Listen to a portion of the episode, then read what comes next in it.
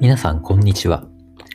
え今回はですね、えー、まあ、これからの世界といいますかね、うん、あのー、どういう風になっていくかっていうことについて、ちょっとまあね、考えてみたいなと思います。うん、まあ、それでですね、あのー、うん、まあ、大体、まあ、あのね、普通に、ね、あのこれはもう日常的に感じることかもしれないと思うんですけどもね、うん、どんどんあの、銀行とかな、あの、視点が、減ってったりしますよね。うん。で、あるいは、なんでしょう。うん、他にもね、あのなんかこうね、今まで、それまでね、なんかこう、あのあったね、職業といいますかね、仕事というのがどんどん、うん、なんかこうね、スマートフォンとかね、あの、最近ね、で、お金のやり取りとかできるようになったりもしてますしね、あの、なんか予約ができちゃったりとかね、いろいろ、他にもね、あの、スマートフォンから何かこうね、なんか、何かこう発信ができたりとかですね、情報を受け取るだけじゃなくてね、なんかこう、こちら側から何かこう伝えることができるっていうところが結構多くなってきたわけですね。うん。で、そういったことの煽りを受けて何かこうね、あの、それまであった職業というかね、どんどん影響を受け始めてはいますね。それでね、あの、銀行というのはやっぱりあの、ね、特に顕著かなと思います。うん、あのネット銀行とかをね、契約してそれを使ってればね、もうあの、お金のやり取りがね、あの、現金でない限り、そのネット銀行でできてしまうわけですね。パソコンなり、ね、スマホがあれば、ね、それで、あの、ね、データ通信でね、まあ、スマホの場合ならね、そうやってあのデータ通信で、ね、それで、あの、なんていうか、データをやり取りすることができますんでね、どこにいても、電波さえとあの通ってる場所ならばね、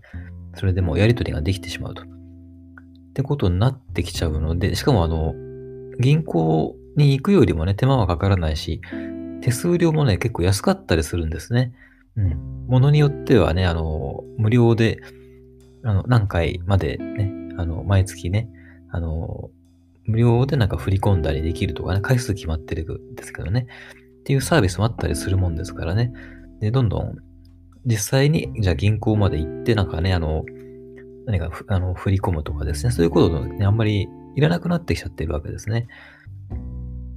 まあ、あの、銀行のこと言えばね、そうですね。多分まあ、えっと、そうですね。何かこう、銀行にいる、ね、その、銀行のね、なんかこう、融資の担当の人と、なんかね、お金をね、あの、借りるとかですね、そういう時のね、やりとりで行くという場合はあるかもしれないですけどもね。ただ、そういう目的でない限りは、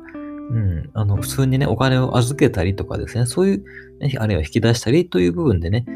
日常の生活のね、範囲でって言うんだったらばもうね、あの、ほとんど、ね、銀行まで行ってって必要はなくなっちゃってるかなという気はしますね。うん。まあ、そういうこともあるしね、あと、まあ、いろいろ、うん、まあ、あのね、その他の理由もあるんでね、まあそれで銀行の支店っていうのはどんどんね、あの、縮小されてってね、あの、数が少なくなっているところではあります。それでね、これからじゃあ、あの、まあ、ね、そういうふうに、ね、今までのね、常識といいますか、通用してた世界とは、ね今後の世界って、あの、なんか違うのかなっていうことなんですけどね、まあ、かなりこれ、あの、違ってくるんだろうなと思うわけですね。で、あの、これからの世界、まあ何が起こるかということなんですけども、まあ、あの、身近にあるね、コンピューターですね。まあ、人工知能もこれからね、どんどん高度化していくというふうには言われてますけども、ね、コンピューターですね、計算機と言いますか、ね、まあ、電子計算機と言っておきますけどもね、うん。まあ、その性能が一気にですね、一気にというかね、こう、かなりもうね、高度になってきたわけですね。高性能化してきたと。それによって、まあ、いろんなものがね、煽りを受けているということになるかと思います。で、機械だとですね、多分まあ、24時間稼働させといても、別にね、文句も言わないですしね、文句言わないし、でね、あの別に法律は関係ないわけですからね、人間の場合だとまあね、8時間以上働かせる場合は、じゃあね、なんか割増賃金を払えとかですね、そういう決まりはあるんですけども、ね。まあそういう配慮はいらないと。まあしかもね、こう、ね、24時間ね、何も言わず、黙々とね、働いてくれるというね、こともありますしね。人間が作業するよりも、あの、機械でね、機械が処理できる部分に関しては、機械にやらせた方が人間よりも圧倒的にね、はかどるわけですね。まあそういうこともありますんでね。まあ、これをね、人を雇う側の立場からすると、まあね、それじゃあ、ね、あの、人間を雇うよりもね、機械導入して機械にやらせた方がうまくいく、うまくいくというかね、あの、圧倒的にこう、効率がいいっていう場合だったらばやっぱね、多分機械を入れるんじゃないかと思うわけですね。うん。で、そうですね、あの、コンピューターってね、まあ、最初ね、あの、真空管、まあ私も実物の真空管はほとんど見たことはないんですけども、真空管を使ってたんですよね。で、ものすごく大きくて、で、熱も発生するし、重たいし、ね、で、なんか、維持管理のために人がたくさん必要だったんですね。うん。まあ、で、なんか電気もね、たくさん使うし、ね、で、かなり大掛かりなものだったと。で、それをただね、何の目的に使ったかというと、まあ、軍事目的だったわけですね。うん。なんか砲弾の飛んでいくところのこうね、計算をするためのね、ものとして、まあなんか、こうコンピューターというものが作られたと言われてますね。まあ実用的なコンピューターってことかな。うん。それ以前にも多分ね、研究目的で作られてはいたりはしたとは思いますけども、うん。まあどうなんですかね。うん。あの、戦争があったことによって、まあ、コンピューターというものがね、実際に使われるようになったということですね。うん。それで、まあ、どんどんただこう時代が、あの、進んでいくと、あの、小型化して、ね、で、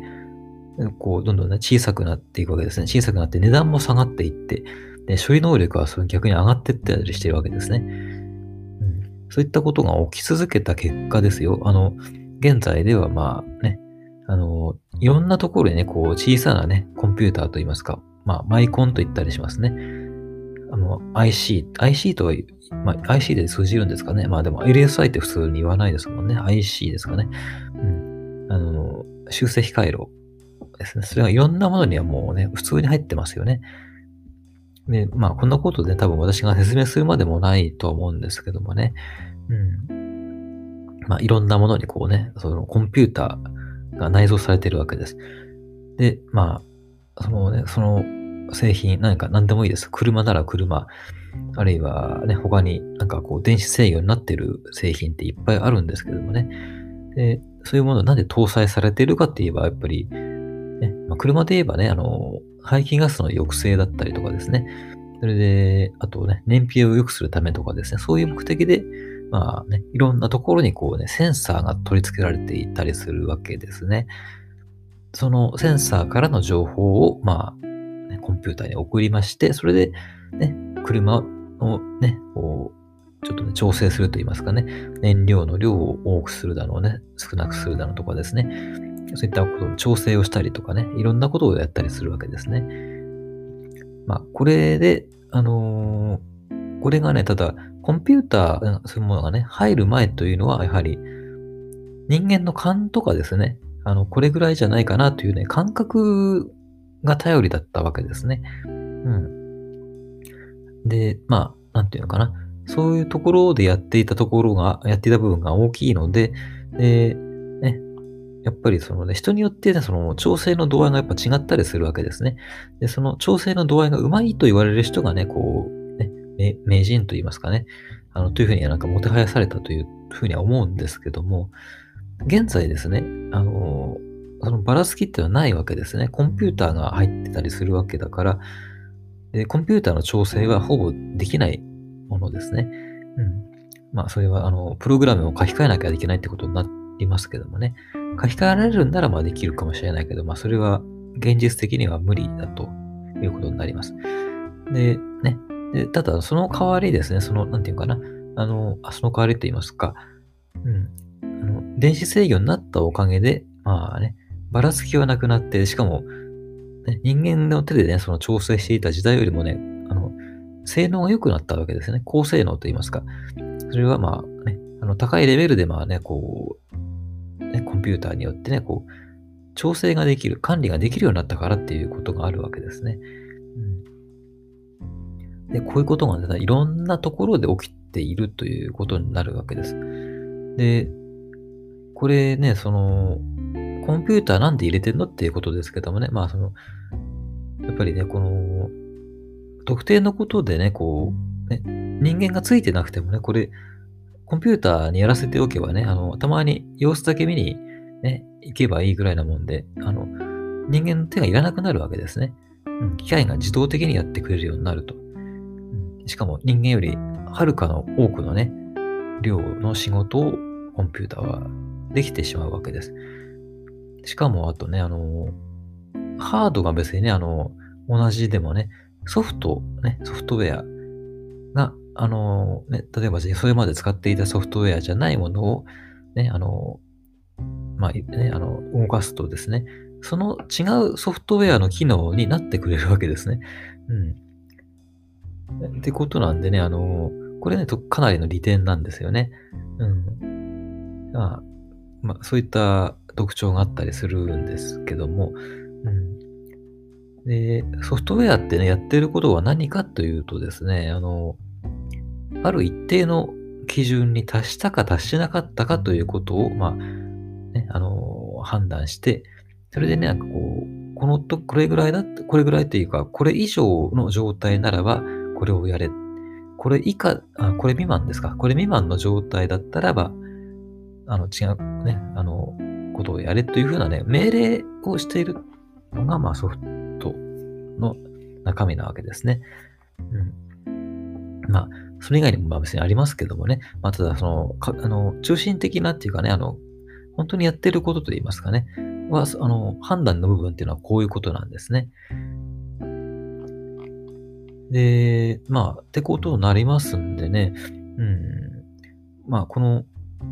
なんていうのかな、ソフトウェアの部分の判断の基準をどうするかっていうところに人間は必要だったとしてもですよ。